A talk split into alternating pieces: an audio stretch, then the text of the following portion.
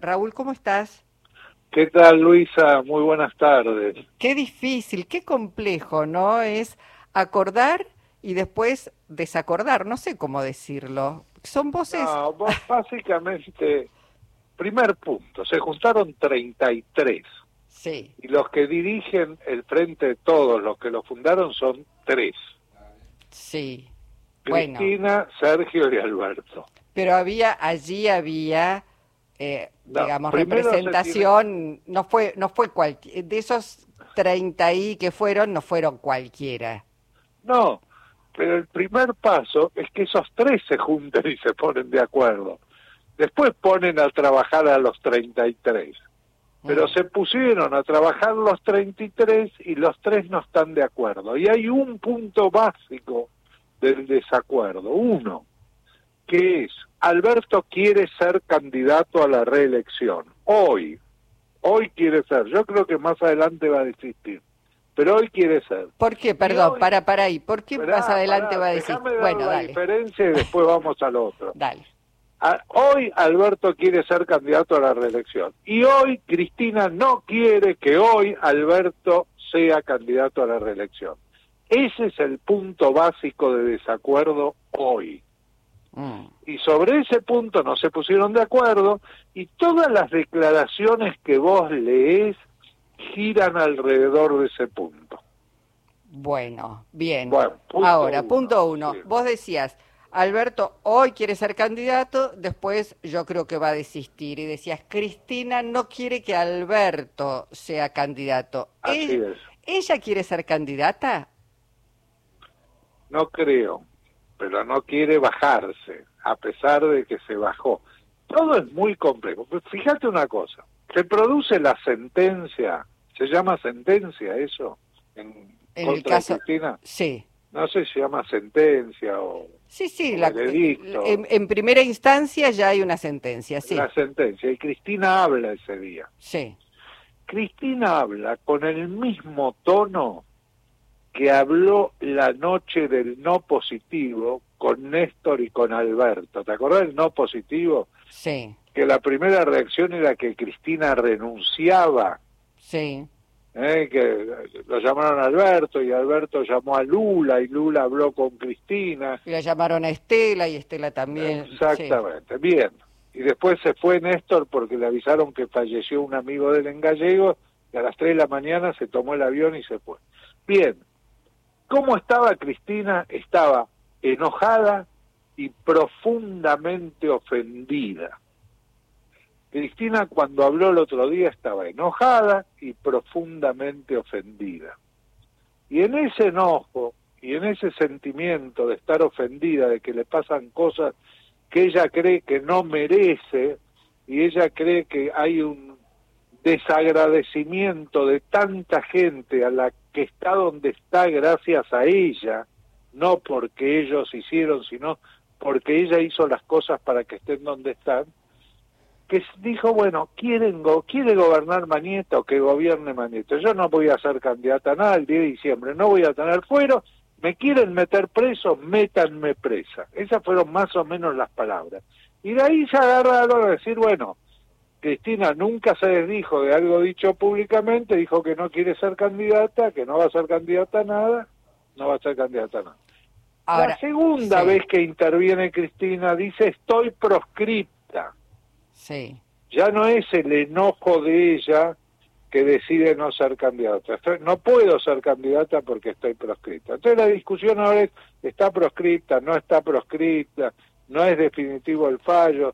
Yo si ella pregunto. candidata, la Corte se va a apurar y va a sacar un fallo definitivo como le pasó a Lula. Tiene que pasar por la Cámara de Casación, después tiene que pasar por la Corte Suprema de Justicia. Ahora, pregunto, de todo el espacio... No, no pretendas claridad porque no, no, es pero mira, no, ya sé, ya sé que es muy complejo. Dentro de esa complejidad, lo que preocupa a muchos y a muchas es que primero, no hay demasiado tiempo y segundo, hay una realidad que vos tenés que tratar de modificar y mejorar y por el otro lado los riesgos de que gane aún con también es una bolsa de gato junto por el cambio es grande y sabemos lo que pasa cuando gana la derecha. Los, el retroceso no son cuatro años, son décadas, te llevan al país a una situación extremadamente peor que cuando asumieron. Entonces, digo, en medio de eso, ni las ofensas, ni las ganas de ser presidente, digo,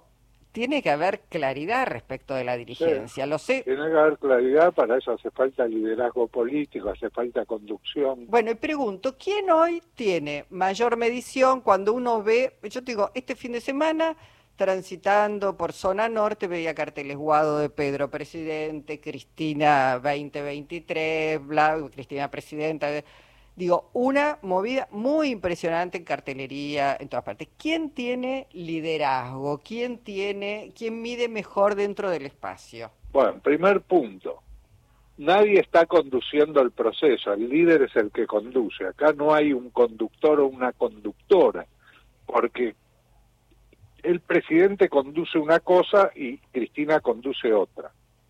La que tiene los votos es Cristina, no cabe la menor duda. Vos, ¿cuáles son los mejores candidatos fuera de Cristina? Sergio Massa, Daniel Scioli, eh, ¿quién más puede ser? Guado de Alberto Fernández. Bueno, vos haces las pasos con Cristina y todos los demás, y Cristina tiene más que el doble que todos los demás sumados. Entonces, la que tiene votos es Cristina. Vos haces las pasos dentro del espacio de Juntos por el Cambio, está Patricia Bullrich un poco mejor, Mauricio Macri un poco más abajo, Horacio Rodríguez Larreta un poco más abajo. No hay ninguno, y es más, Mauricio Macri, porque hoy los dos liderazgos políticos serían el de Mauricio Macri y el de Cristina. Cristina la pones a confrontar y es la líder. Mauricio Macri lo pones a confrontar y está igual que Horacio Rodríguez Larreta y Patricia Bull. Y entonces yo pregunto, con esas medidas, ¿cuál es la, la duda entonces? La duda es, bueno, ¿qué es lo que dice la cámpora y el kirchnerismo? Dicen, hagamos lo necesario para que Cristina sea candidata.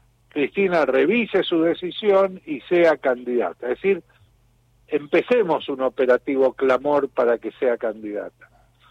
Bueno, hay gente que no quiere dentro del espacio que Cristina sea candidata y los que quieren no movilizaron a nadie, porque la verdad que Pablo Moyano tiene razón cuando dice, ¿cómo es que Máximo Kirchner en ningún momento organizó una movilización de los militantes en defensa de Cristina para que sea candidata? Entonces es verdad, no, no, no se está movilizando a la gente, la gente está muy desmotivada.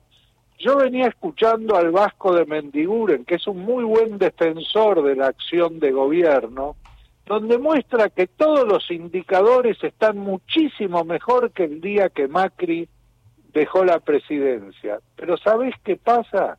La gente no lo sabe, el bolsillo de la gente no lo siente. Claro. Eh, los ingresos no le alcanzan y la inflación se los come. Entonces da la impresión que van, el gobierno va por un lado y no se da cuenta que la gente va por el otro lado. Y si eso no ocurriera, ¿cómo te explicas que Javier Milei tiene 20% de intención de voto? Explícame eso. No, es, es no sé. Nada, ¿viste? Bueno, no, porque se hartó, hay un conjunto de gente que se hartó. Dice, ¿qué te aparece en los focus group de, los que dicen que van a votar a Javier Milei? Dice, se van todos al diablo, yo lo voto a Milei y chau.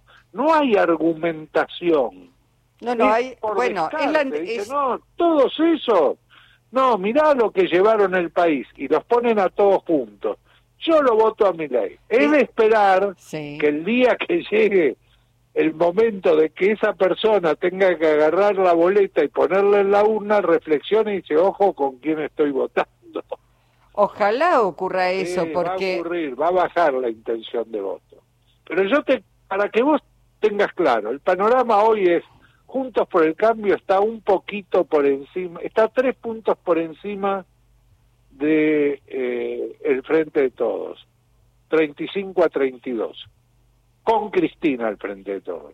La sacás a Cristina y sacás a Macri, Juntos por el Cambio baja un punto y el Frente de Todo baja cuatro puntos sin Cristina.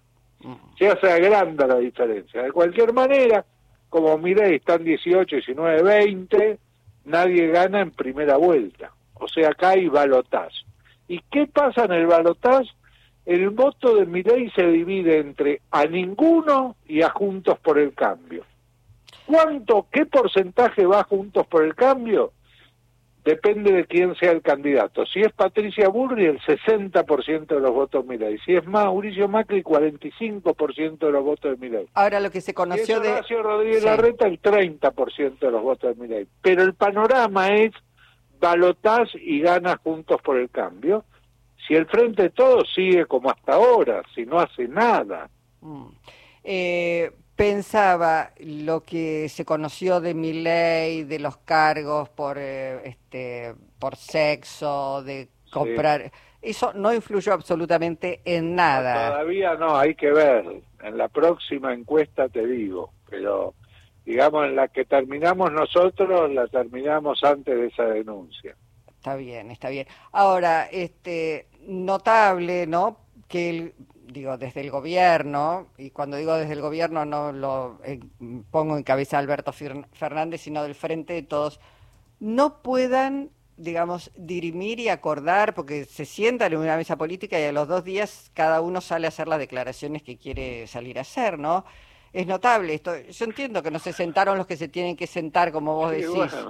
aparte hicieron un documento que es un pastiche, léelo el documento no, hay bueno. hay un párrafo que dice, para crear las condiciones para que el pueblo argentino pueda recuperar la esperanza. Y sí, si vos hablas con la gente, esto que... En 2019 el pueblo argentino votó a Alberto Cristina muy esperanzado.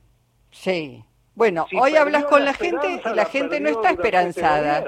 Pero el gobierno, más allá de esto que vos decís, el Bajo de Mendiguren, y muchos podemos ver todas las cosas que hizo este gobierno y todas las cosas que le falta hacer este gobierno, como decís, la gente no lo percibe. No. Y, no veo que se esté hablando de lo que vamos a hacer. Eso es eh, complejo, no decirle a la gente qué es lo que vas a hacer y tampoco denunciar por qué estamos fallando en lo que queremos hacer, más allá de la macroeconomía y todo, ¿no se hace hincapié en eso? Le estás contando a la gente cosas que no tienen nada que ver con lo que no deja dormir de noche a la gente. Hablale de lo que no las deja dormir de noche. Contale qué vas a hacer con el precio de los alimentos, qué vas a hacer con los salarios, qué vas a hacer con las jubilaciones, cuál es tu plan el gobierno puede tener un plan muy corto, porque el horizonte temporal del gobierno es hasta el día de diciembre. o sea, no tiene que hacer un plan a cinco años, tiene que decir, bueno, en este periodo que nos falta de diez meses gobernar, ¿qué vamos a hacer? Y la oposición o los que quieren ser candidatos a presidente tienen que no escuchar a ninguno decir qué va a hacer con la inflación. Ninguno, ningún candidato y a la gente lo que le está preocupando en este momento es la inflación y en particular la de los alimentos, porque ¿qué es lo que te dicen? Los precios aumentan más que la inflación. Y es verdad, los precios de los alimentos, eso que van a comprar todas las semanas, aumenta más que el índice de inflación. Sí, sí, cada uno podríamos dar un ejemplo de, lo que estamos este, advirtiendo. Bueno, Raúl, como eh, ahora en este mes de febrero, casi marzo, final abierto, por supuesto, y esperando que se terminen de poner de acuerdo. Vamos a ver el discurso del presidente ante la Asamblea Legislativa el primero, ¿no? Yo tengo muchas expectativas en ese discurso. Bueno.